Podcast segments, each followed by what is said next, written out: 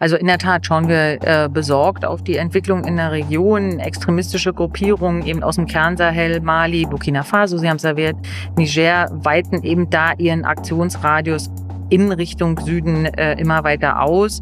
Und deshalb sehen wir da tatsächlich auch einen akuten Bedarf für Krisenprävention in den nördlichen Regionen auch der angrenzenden Küstenstaaten. Die Terroristen geben den jungen Leuten oft 100.000 Francs CFA. Das sind umgerechnet 150 Euro, geben denen ein Motorrad und eventuell eine Waffe und eine Aufgabe. Und da, das ist die Herausforderung, dem etwas Vernünftiges entgegenzusetzen. Abzug internationaler Truppen aus Afghanistan, Staatsstreich in Mali, Krieg gegen die Ukraine. Öffentliche Aufmerksamkeit für Außen- und Sicherheitspolitik ist getrieben von Schlagzeilen über Krisen. Doch wie sieht es hinter den Kulissen der politischen Arbeit aus? Was tun Deutschland und die Europäische Union, um Krisen vorzubeugen und Gewalt zu verhindern, bevor sie ausbricht? Mein Name ist Sarah Bressan und das ist Krisen von morgen. Ein Podcast von 49 Security dem Blog für Impulse zu Deutschlands erster nationaler Sicherheitsstrategie. Produziert wird diese Serie vom Global Public Policy Institute in Berlin. Finanziell möglich gemacht wird der Podcast vom Auswärtigen Amt. In dieser Folge werfen wir einen Blick hinter die Kulissen der Krisenprävention im Auswärtigen Amt und in den deutschen Auslandsvertretungen. Dazu spreche ich mit einer Diplomatin und einem Diplomaten. Deike Potzel ist als Abteilungsleiterin zuständig für Krisenprävention, Stabilisierung, Konfliktnachsorge und humanitäre Hilfe in der Zentrale des Auswärtigen Amtes in Berlin.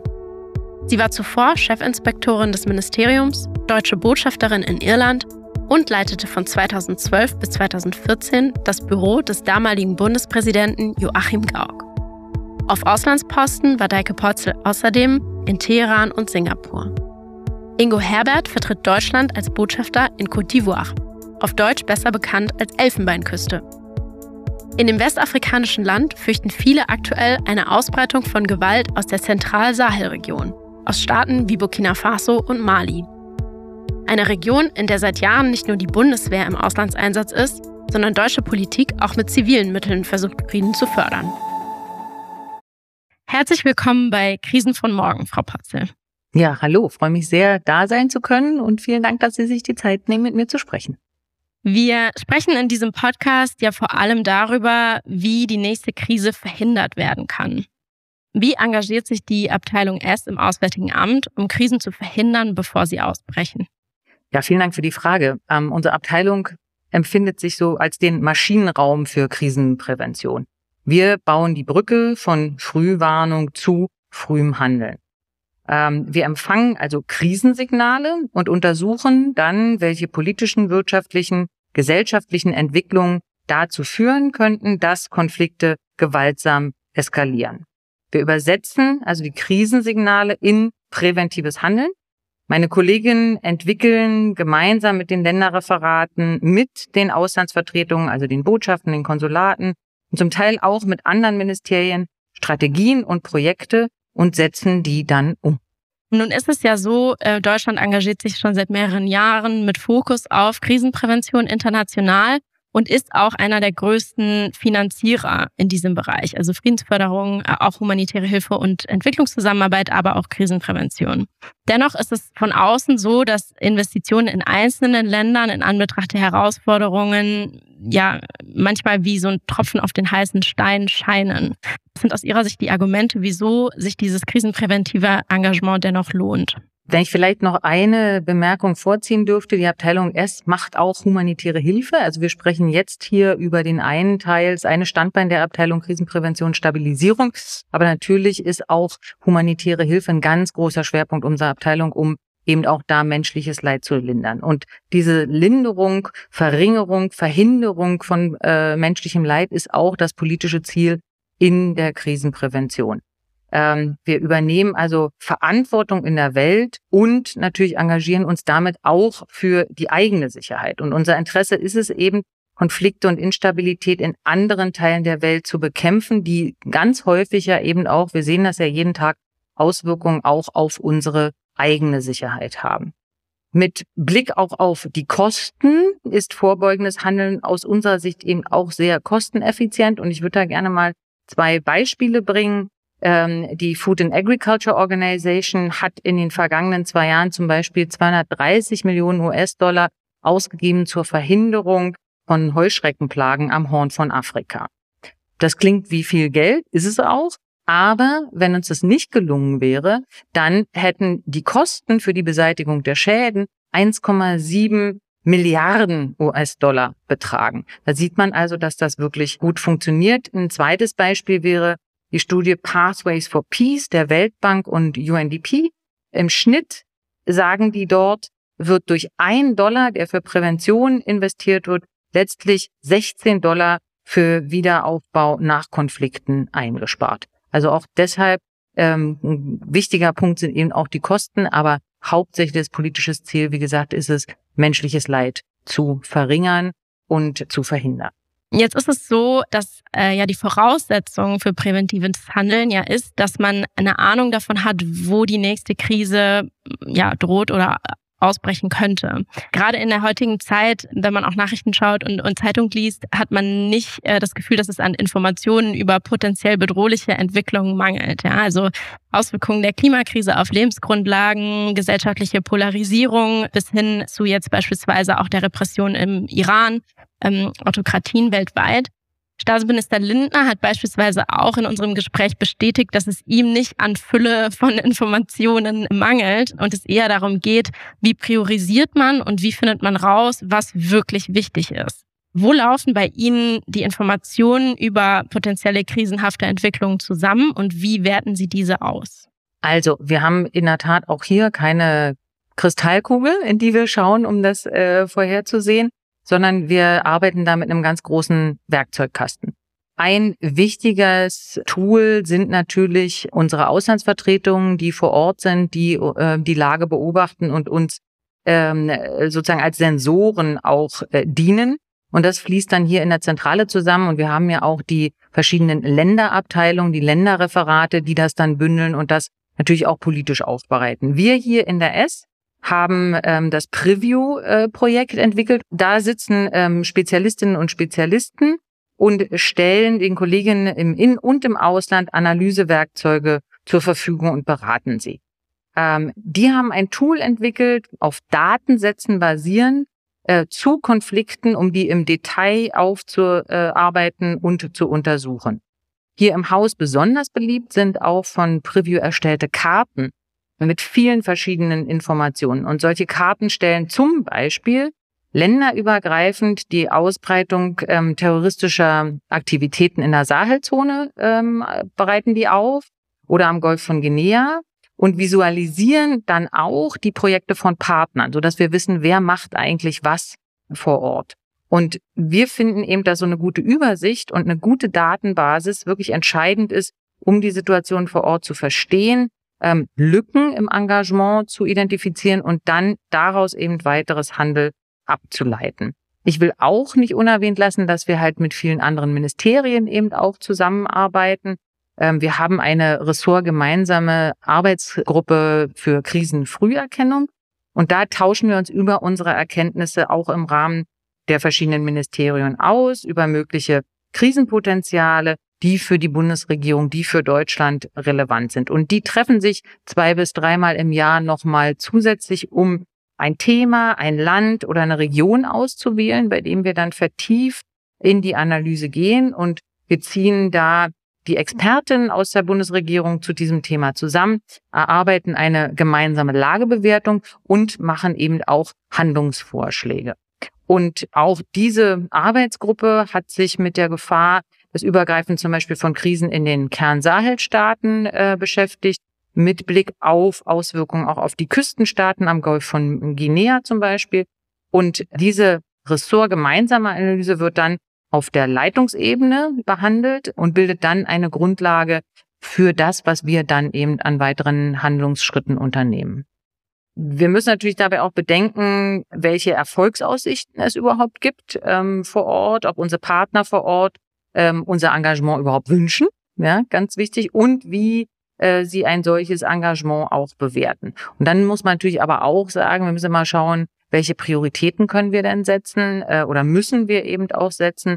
Das ist natürlich auch eine zutiefst politische Entscheidung, wo wir uns dann wie engagieren. Also wir arbeiten da auch natürlich nicht alleine, sondern mit Partnern A vor Ort, aber natürlich auch im Kreise der Europäischen Union stimmen wir uns dazu ab, aber auch sonst mit anderen internationalen Partnern, Stichwort auch G7. Wir arbeiten da auch sehr eng mit anderen internationalen Regierungen zusammen und Akteuren dann eben auch vor Ort und schauen, was kann denn jeder Einzelne sozusagen als zusätzlichen Gewinn und Erkenntnissen mit einbringen. Ich würde gerne nochmal zurückkommen auf Preview. Sie haben ja Preview als Arbeitseinheit genannt die unterschiedliche Analysen äh, machen, unter anderem auch mit Hilfe von Daten, die Karten, die Sie erwähnt haben.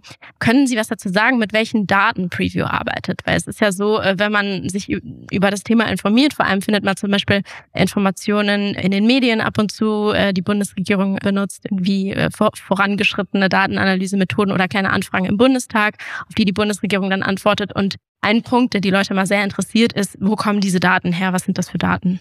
Also Preview arbeitet, unser Preview arbeitet mit rein öffentlich zugänglichen Daten. Also da sind keine Geheimdaten dabei, ist alles, was auch ein interessierter ähm, politischer Beobachter auch online ähm, oder sonst eben was öffentlich zugänglich ist, ähm, erhalten könnte und die füttern wir dann in unsere Analyse ein. Und der Mehrwert ist dann im Prinzip, dass diese Daten aber zusammenlaufen und intern analysiert werden. Genau, die, dass die Daten äh, gesammelt werden und dass sie aufbereitet werden. Ne? Also zum Beispiel eben im Sinne dieser Karten oder aber eben auch im Sinne dieser Analysen, die wir dann machen, auch in der, in der AG. Das ist eigentlich der Mehrwert, das, da ist so viel da draußen, aber das zu bündeln und auf einen Punkt zu bringen zu einem bestimmten Thema, daraus können wir dann eben herauskristallisieren, wo ist welches Risiko und wo müssen wir wie aktiv werden. Und Sie haben die Analystinnen und Analysten, also die Expertise dafür, hier im Ministerium, aber arbeiten wahrscheinlich auch mit, mit Wissenschaftlerinnen und Wissenschaftlern außerhalb zusammen auf internationaler oder auch in Deutschland Ebene. Also wir haben einerseits äh, Kolleginnen und Kollegen hier im Hause in diesem Team, die auch vor allen Dingen die außenpolitische Expertise mitbringen. Aber wir holen uns auch Spezialisten mit in das Team. Wir haben Datenspezialisten, die wir extra für diesen Zweck auch angestellt haben als im Auswärtigen Amt so dass das eine gute Mischung ist von ähm, Kolleginnen und Kollegen, die verschiedenste Kenntnisse mitbringen, die wir eben für diese Arbeit brauchen. Und was ist Ihr Eindruck, wie gut diese datengestützten Analysen angenommen werden? Also äh, gibt es die Kultur, äh, dass man irgendwie schon immer mit, mit Daten arbeitet oder gibt es bestimmte Herausforderungen? Wie stellt sich das da aus Ihrer Sicht? Ich denke, da ist tatsächlich noch ein Bereich, an dem wir selber auch noch äh, stärker nacharbeiten müssen. Natürlich, wir wissen alle, dass wir jetzt noch nicht so lange mit so aufbereiteten Datenanalysen arbeiten. Preview ist auch noch nicht so alt hier im Hause. Und die Frage, wie übersetze ich das, was ich da rausfiltere, dann in die politischen Prozesse, das ist noch was, wo wir auch noch stärker dafür werben, auch hier im Haus permanent, aber auch außerhalb des Hauses, dass das ähm, stärker noch in die Erkenntnisse oder in die konkrete Politikgestaltung dann eben einfließt. Ähm, neue Tools brauchen dann doch immer noch ein bisschen an Akzeptanz und Relevanz müssen sie dann auch beweisen in der täglichen Arbeit, sodass sie dann auch stärker noch ja, akzeptiert werden und eben einfließen in die tägliche Arbeit. Ja, und äh, Sie haben ja auch schon quasi Early Warning angesprochen und Early Action. Das wird ja auch äh, in der Fachdebatte oft so, so besprochen. Gibt es da eine Lücke oder ist die Verbindung dazwischen sehr, sehr gut? Meine Kolleginnen und Kollegen beispielsweise haben sich das auch einmal in einer Studie angeschaut, beispielhaft, die Studie auch finanziert vom Auswärtigen Amt damals im, im Rahmen des Peace Lab Projektes, äh, Follow the Money hieß die Studie, und sich eben angeschaut, wann Präventionsmaßnahmen eingesetzt haben der größten internationalen Geber, Länder und internationalen Organisationen. Und da ergab sich schon, dass in, in vielen Fällen, also beispielsweise äh, Ukraine, Mali, die Präventionsmaßnahmen, auch wenn sie Prävention heißen, relativ spät eingesetzt haben, wo es eigentlich schon längere Zeit davor Warnungen beispielsweise der International Crisis Group gab, also von Organisationen, die wirklich sich vor Ort auskennen und sagen, äh, hier gibt es ein Risiko. Was sie allerdings auch herausgefunden haben in dieser Studie ist, dass das in Burkina Faso zum Beispiel ein bisschen besser gelungen ist. Sie haben vorhin auch äh, Sahel als einen Fall benannt, den Sie identifiziert haben. Wie denken Sie da oder, oder was hat auch ähm, das Analyseteam rausgefunden über das mögliche Übergreifen von Gewalt auf Nachbarstaaten am Golf von Guinea? Und was bereitet Ihnen aus dieser Sicht Sorge? Also in der Tat schauen wir äh, besorgt auf die Entwicklung in der Region. Extremistische Gruppierungen eben aus dem Kernsahel, Mali, Burkina Faso, Sie haben es erwähnt, Niger weiten eben da ihren Aktionsradius in Richtung Süden äh, immer weiter aus. Und deshalb sehen wir da tatsächlich auch einen akuten Bedarf für Krisenprävention in den nördlichen Regionen auch der angrenzenden äh, Küstenstaaten. Ähm, Burkina Faso zum Beispiel hat in den letzten Monaten seine Sicherheitskräfte an der südlichen Grenze vollständig zurückgezogen. Extremistische Akteure, ähm, unter anderem IS und äh, Al-Qaida nahestehend, können die Grenze ohne große Probleme überqueren und sich eben in diesen grenznahen Räumen äh, festsetzen. Und das erzeugt natürlich Druck auf die Nachbarländer, die weitgehend auf sich selbst gestellt sind. Und da droht aus unserer Sicht so eine Negativspirale. Wir sehen also, dass terroristische Gewaltakte äh, vor allem gegen staatliche Akteure äh, immer mehr zunehmen und sich dadurch die Sicherheitslage weiter verschlechtert und verschlechtern dürfte. Diese Attacken zielen meist auf Grenzposten und ähm, Polizeistationen, aber auch Schulen werden bedroht und müssen schließen. Ähm, wir müssen also davon ausgehen, dass beobachtete Gewaltakte nur die Spitze des Eisbergs darstellen und wir sind überzeugt, dass der Schutz der Zivilbevölkerung in diesen Ländern auch uns ähm, ein wichtiges Anliegen sein muss. Die wachsende Instabilität am äh, Golf von Guinea kann spürbare Auswirkungen auch auf uns hier haben, auf Deutschland und auf Europa. Und deshalb setzen wir uns für Schutz und Unversehrtheit der Zivilbevölkerung auch ein. Und natürlich geht es auch, muss man ganz klar sagen, um den Schutz unserer eigenen Staatsangehörigen, ähm, die vor Ort sind und wo wir auch in der Vergangenheit schon Übergriffe gesehen haben oder auch ähm, äh, schon auch Staatsangehörige ums Leben gekommen sind, deutsche Staatsangehörige bei Terrorangriffen. Die zunehmende Verstrickung von Akteuren der transnationalen organisierten Kriminalität mit extremistischen Gewaltakteuren ähm, ist natürlich auch was, was wir beobachten und was uns Sorge bereitet. Wir haben natürlich auch ein Interesse daran, in dieser Region aktiv zu sein, weil natürlich äh, Staaten wie Ghana und die Elfenbeinküste auch für uns wichtige Handelspartner sind. Und deshalb schauen wir da auch nochmal mit besonderem Blick dahin und müssen eben die Lage beobachten, Schlüsse daraus ziehen und mit unserem Stabilisierungsengagement dann hoffentlich an den richtigen Stellen sozusagen aktiv werden, um Instabilität einzuhegen, zu verringern und im besten Fall eben auch präventiv zu verhindern. Eine meiner Folgefragen wäre gewesen, wie, wie erklären Sie das genau äh, den Menschen in Deutschland, dass dieses Engagement beispielsweise am Golf von Guinea wichtig ist? Ja, weil also man hat den Ukraine-Krieg jetzt sozusagen, äh, der wahrgenommen wird vor der Haustür und, und vielleicht auch die Wahrnehmung oder, oder die Angst, dass es schwieriger werden könnte, dafür zu argumentieren, dass man sich nicht nur für Friedensförderung direkt in Europa engagiert, sondern auch auf allen Kontinenten der Welt, wie das die Abteilung erst im Auswärtigen Amt ja auch tut. Haben Sie den Eindruck, dass der Druck da wächst? Also jetzt beispielsweise auch ja mit der Wirtschaftslage und dem Druck auf den Haushalt. Ja, es wird in den nächsten Jahren wahrscheinlich stärker darum gehen, wo setzt man wirklich die verfügbaren äh, äh Mittel ein? Haben Sie eine Befürchtung, dass es schwieriger wird, für diese Art von Projekten, die Sie beschrieben haben, zu argumentieren? Und, und was wären die stärksten Argumente dagegen? Also im Moment habe ich keinen Anlass, da große Sorge zu haben. Ähm, wir sehen, dass für diese Art von ähm, Arbeit, Projekten und unser Engagement eine große Unterstützung immer noch da ist im parlamentarischen Raum, aber ich denke auch in der Bevölkerung.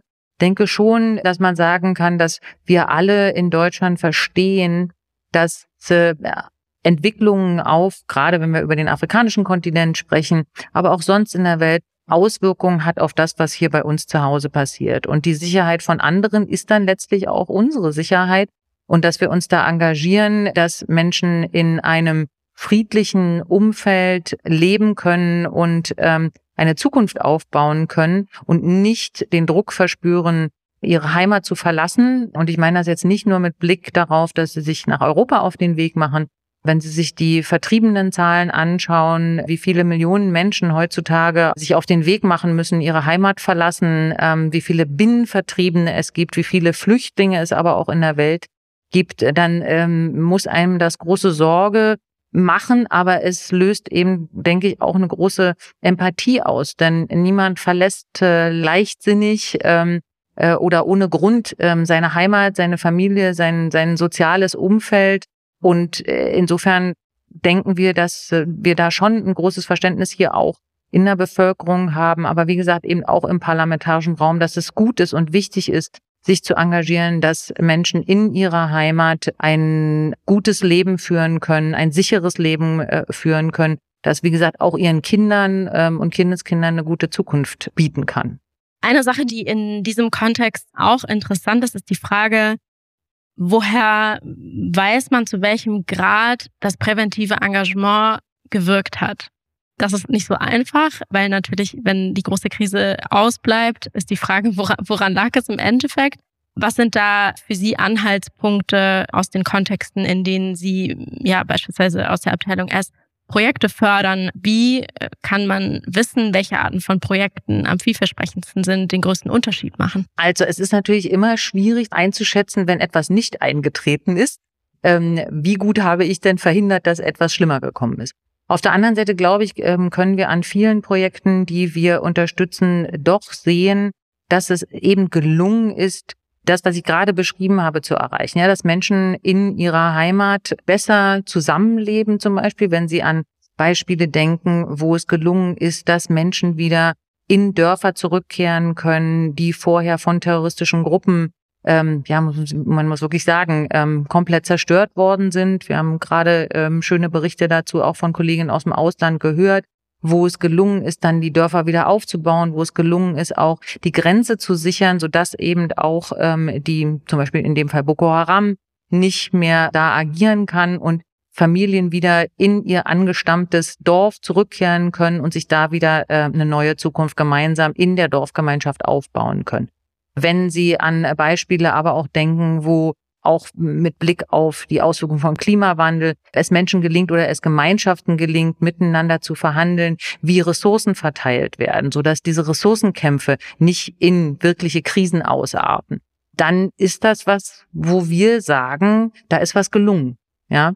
Und das sind eigentlich für, denke ich, alle Kolleginnen und Kollegen hier in der Abteilung immer sehr schöne Berichte, wenn man dann hört, dass da wieder ein Stück weit ähm, auch wir mit unserer Arbeit dazu beigetragen haben, dass Gemeinschaften ähm, wieder ja funktionieren können, sage ich mal. Da findet das Nachhalten dann sozusagen über die Auslandsvertretungen statt, die auch vor Ort sind und im weiteren Verlauf natürlich weiter beobachten, wie ist die Entwicklung. Genau, das und wir haben aber auch Kolleginnen und Kollegen, die dann auch mal von hier sich auf die Reise machen und selber auch mal schauen, wie sieht's da vor Ort aus. Aber ja, in erster Linie sind es natürlich unsere Auslandsvertretungen, die sich da ein Bild machen.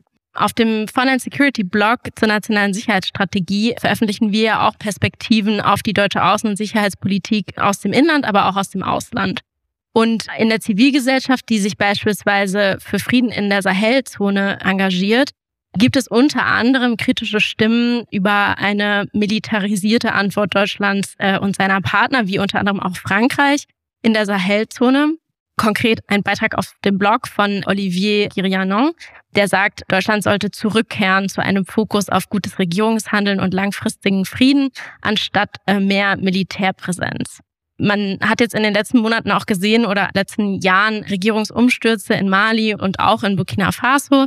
Also die illustrieren, welchen Widerständen sich auch Prävention und Friedensförderung entgegensieht. Sehen Sie einen, einen gewissen Widerspruch in beispielsweise auf der einen Seite militärischem Engagement und dann dem krisenpräventiven Ansatz. Wie kann das zusammenwirken, das eine zum anderen beitragen? Also ich bin fest davon überzeugt, dass kontextabhängig man eben auch beides brauchen kann äh, und muss. Wir sprechen da hier von einem integrierten Ansatz. Und das heißt, dass wir eben im Einzelfall Außenpolitik mit anderen Politikfeldern, eben wie zum Beispiel im Militäreinsätzen oder Ausrüstungshilfe, die haben wir ja hier auch bei mir in der Abteilung, verknüpfen müssen. Stichwort auch Sicherheitssektorreform. Wir machen ja auch Polizeizusammenarbeit äh, und Unterstützung. Also verschiedene Instrumente wirken dabei eben Hand in Hand und das ist je nach Kontext eben und wirklich auch notwendig. Und außerdem ist uns dabei natürlich auch noch sehr an einer Integration in multilaterale Einsätze und internationale Allianzen gelegen. Und da muss man ganz klar sagen, dass das auch die Erwartungshaltung unserer internationalen Partner äh, ist, da können wir uns auch nicht rausziehen. Ja, das ist auch, wie gesagt, eine Erwartungshaltung und auch zu Recht.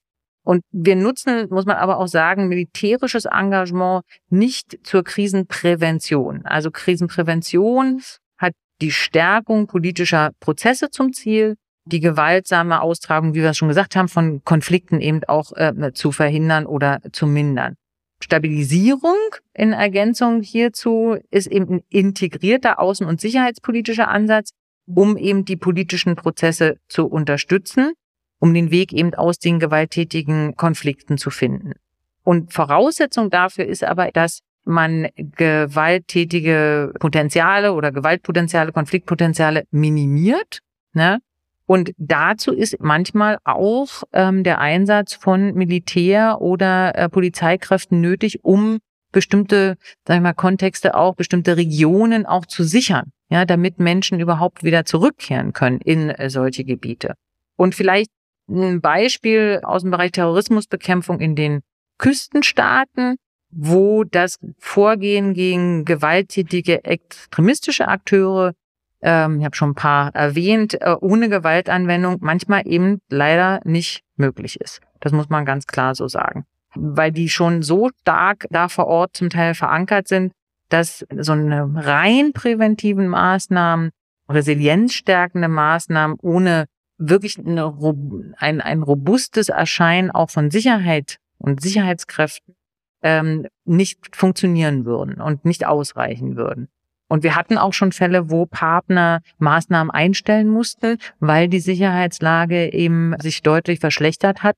Ähm, und das ist auch was, was ähm, in der Krisenprävention und vor allen Dingen in der Stabilisierung auch wichtig ist. Wir müssen das halt immer wirklich tagesaktuell beobachten und uns immer wieder auch tagesaktuell darauf einstellen, können wir weitermachen, verschlechtert sich die Situation müssen wir möglicherweise eben auch leider die Maßnahme abbrechen. Das heißt einerseits die Notwendigkeit auch robusten Vorgehens irgendwie mit Sicherheitskräften in bestimmten Kontexten und gleichzeitig aber auch die Lehren, die ja auch aus anderen Kontexten, sei es jetzt Afghanistan oder andere Auslandseinsatzkontexte mit zivilen und militärischen Kräften hervorgegangen sind. Ja, ganz genau. Ähm, wie gesagt, wir müssen das alles zusammendenken und nicht das eine ausschließen, ja, sondern müssen das wirklich genau auf die jeweilige Situation anpassen. Und weil Sie gerade gesagt haben, sozusagen aus den Erfahrungen lernen, ähm, vielleicht auch ein Hinweis auf ein Referat, was bei uns auch hier in der Abteilung verankert ist, das ist die Evaluierung wo wir uns dann eben genau anschauen, was ist ähm, in einem bestimmten Kontext gelungen und was ist in einem bestimmten Kontext nicht gelungen, wo auch Expertentinnen und Experten uns dann eben auch sagen, wie wir uns in Zukunft besser aufstellen können. Und ähm, daraus lernen wir dann eben natürlich auch für zukünftiges Engagement. Und ähm, das Thema integrierter Ansatz bzw. integrierte Sicherheit äh, bringt uns auch zurück zur nationalen Sicherheitsstrategie, die die Bundesregierung gerade ausarbeitet, federführend hier im Auswärtigen Amt. Als allerletzte Frage, was können wir von der nationalen Sicherheitsstrategie mit Blick auf Krisenprävention erwarten? Können Sie uns da was verraten? Also, ich glaube, ganz wichtig ist zu sehen, dass wir auch da einen umfassenden Blick auf Sicherheit abbilden wollen. Und die menschliche Sicherheit wird dabei im Zentrum stehen. Ähm, trotz der gestiegenen Bedeutung von Landes-, Bündnisverteidigung hat die Krisenprävention aber nicht an Relevanz verloren und bleibt damit, also auch mit Blick auf die großen äh, Treiber wie äh, Klimawandel oder Pandemien, wie wir es mit der Corona-Pandemie erlebt haben, aus unserer Sicht unentbehrliches Instrument zur Förderung von Sicherheit und Stabilität. Und wir sind überzeugt davon, dass sich das eben auch in der nationalen Sicherheitsstrategie ähm, wird niederschlagen. Wir haben ja unsere Leitlinien für Krisenprävention vor einigen Jahren verabschiedet und da auch schon einen ersten Umsetzungsbericht veröffentlicht. Und diese Leitlinien haben unverändert ihre Gültigkeit und werden, denke ich, daher auch in die nationale Sicherheitsstrategie mit einfließen. Da bin ich sehr positiv gestimmt. Vielen lieben Dank für diesen Einblick. Und dann bleibt mir tatsächlich nur noch die Abschlussfrage. Und zwar, was steht auf Ihrer persönlichen Beobachtungsliste für die nächste Krise? Also ich glaube, in erster Linie würde ich die von Ihnen schon erwähnte Krise Ukraine ähm, erwähnen, der russische Aggressionskrieg äh, gegen die Ukraine und die Auswirkungen innerhalb der Ukraine beschäftigen uns jetzt ja schon sehr, werden aber auch für die nächste Zeit extrem virulent werden. An zweiter Stelle, und das jetzt nicht sozusagen in der Abstufung, aber ich komme gerade von der COP, COP 27 in Sharm el-Sheikh, das Thema Klimawandelauswirkungen, Klima und Sicherheit wird uns sehr stark beschäftigen, denke ich, in den nächsten Jahren. Und da sind wir, glaube ich, alle gefordert, auch weiter nachzudenken, wie wir darauf reagieren können und auch in der Krisenprävention, wie wir damit umgehen mit dem Thema, aber auch wir hier in der S vor dem Hintergrund der Frage vorausschauende humanitäre Hilfe, wie gehe ich sozusagen mit den Auswirkungen frühzeitig um, um äh, vor der Flut, vor der Dürre Menschenleben zu sichern, ja, und, und zu schützen. Das würde ich als zweites nehmen. Und dann haben wir verschiedentlich jetzt heute schon über Afrika geredet, Sahelregion, Horn von Afrika. Das sind alles Regionen, die uns große Sorgen bereiten und wo wir auch krisenpräventiv weiter sehr starken Fokus drauf legen würden.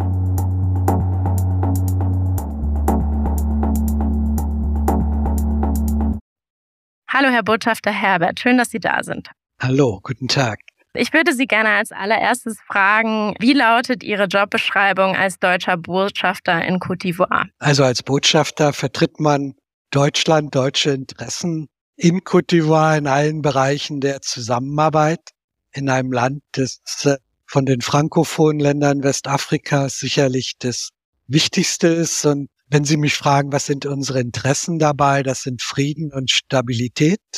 Das sind äh, die Förderung der wirtschaftlichen Entwicklung, einer breiten wirksamen, nachhaltigen Entwicklung und das betrifft die Förderung der Demokratie, eines demokratischen Bewusstseins und demokratischer Institutionen. Côte d'Ivoire hatte bis 2011 20 Jahre interne Konflikte, bürgerkriegsähnliche Zustände. Also eine ganze Reihe von Aufgaben und Themen, Wieso spielt auch Krisenprävention im Speziellen bei Ihrer Arbeit in dem Land eine wichtige Rolle? Das sicherlich in drei Themen. Eins ist die innenpolitische Lage. Da hat Côte d'Ivoire eine gebrochene Geschichte. Das geht dann auch mehr in den Rahmen Demokratieförderung. Dann gibt es den, die Probleme im Golf von Guinea. Es gibt die meisten Piratenvorfälle auch im letzten Jahr waren in diesem Golf, nicht unbedingt vor der Küste von Côte d'Ivoire, aber im gesamten Golfbereich. Und das dritte ist eben, was immer unter dem Stichwort Spillover jetzt äh, genannt wird, das ist die Gefahr eines Übergreifens der terroristischen Bedrohung aus dem Sahel. Das heißt, aus den Nachbarstaaten, konkret für Côte d'Ivoire, aus Mali und Burkina Faso. Und davon betroffen sind, äh, man redet immer von den Küstenstaaten, dann auch noch Ghana, Benin, Togo. Es gibt im Nordosten einen ganz großen Nationalpark, den wir mit unserer Entwicklungszusammenarbeit seit Jahrzehnten unterstützt haben.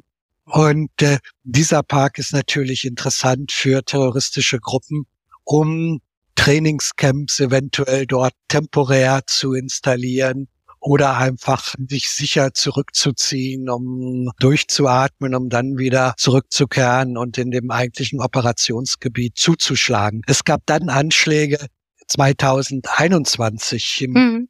im März in Kafolo ist eine der Städte ganz nah an der Grenze zu Burkina Faso und Tehini und das war im Grunde das große Aufwachen, wo auch die ivorische Regierung gesehen hat und die internationale Gemeinschaft, es ist ernst. Es ist ernst mit der Absicht der terroristischen Gruppen, doch auch die Küstenstaaten, den Norden destabilisieren zu wollen. Man kann so einen Konflikt oder so ein Vordringen terroristischer Kräfte nicht allein militärisch, polizeilich begegnen, einschränken, besiegen letztlich, sondern man braucht einen umfassenden Ansatz, der auch äh, sozial-wirtschaftliche Komponenten hat, gerade wenn wir hier über Krisenprävention sprechen und darüber sprechen, dass das Potenzial die jungen Leute sind, dann gerade Programme für die jungen Leute oder auch Frauen haben wir festgestellt, die einen großen Anteil haben an der Prävention ein Projekt ist nur erfolgreich, wenn es mit der erst einmal der Regierung entwickelt wird, aber insbesondere auch mit der lokalen Bevölkerung. Ich gebe Ihnen einfach mal ein Beispiel. Hm, zum Beispiel im Westen hatte, haben wir einfach gefördert ein Projekt über UNDP in einer Ortschaft mit 7000 Einwohnern.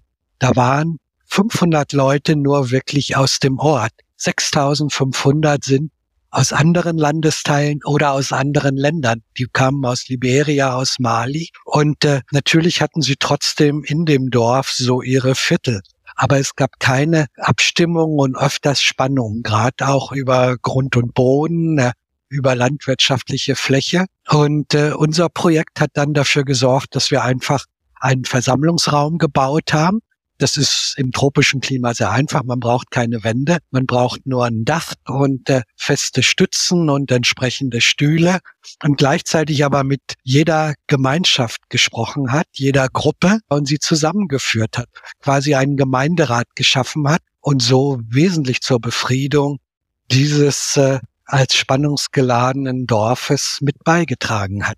Weil das ist auch interessant. Die Umfragen, die bisher gemacht wurden, sei es von den Vereinten Nationen oder von äh, Nichtregierungsorganisationen, mit denen die USA zusammenarbeiten und wir auch demnächst Equal Access. Es kam heraus, Infrastruktur ist wichtig, wie mehr Gesundheitszentren, mehr Schulen zum Beispiel, ordentliche Märkte zu haben, Marktzugänge, die nicht nur informell sind. Also wir haben so Town Hall Meetings gemacht, einmal mit Frauen, und da kam das zum Beispiel sehr stark raus. Und bei den jungen Leuten, mit denen hatten wir auch ein Town Hall Meeting, da war es wichtig schon.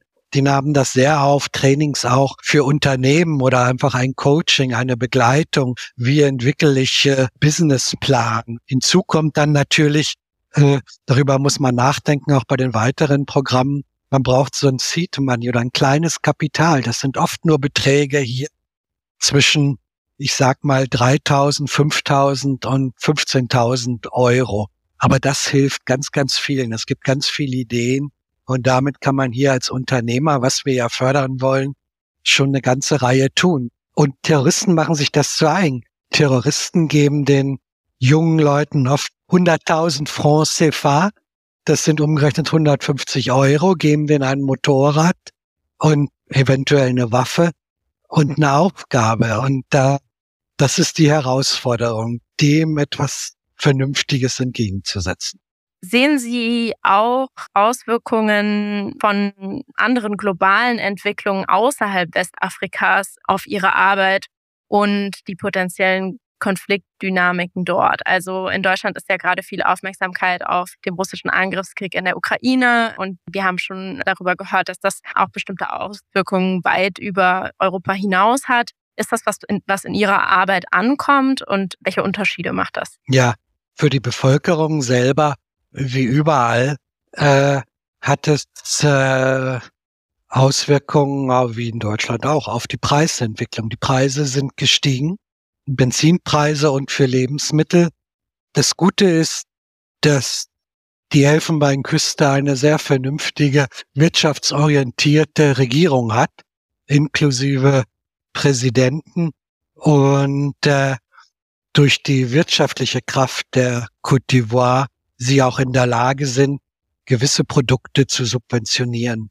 Also der Benzinpreis ist nur marginal erhöht und äh, sieben bis acht Lebensmittelpreise auch.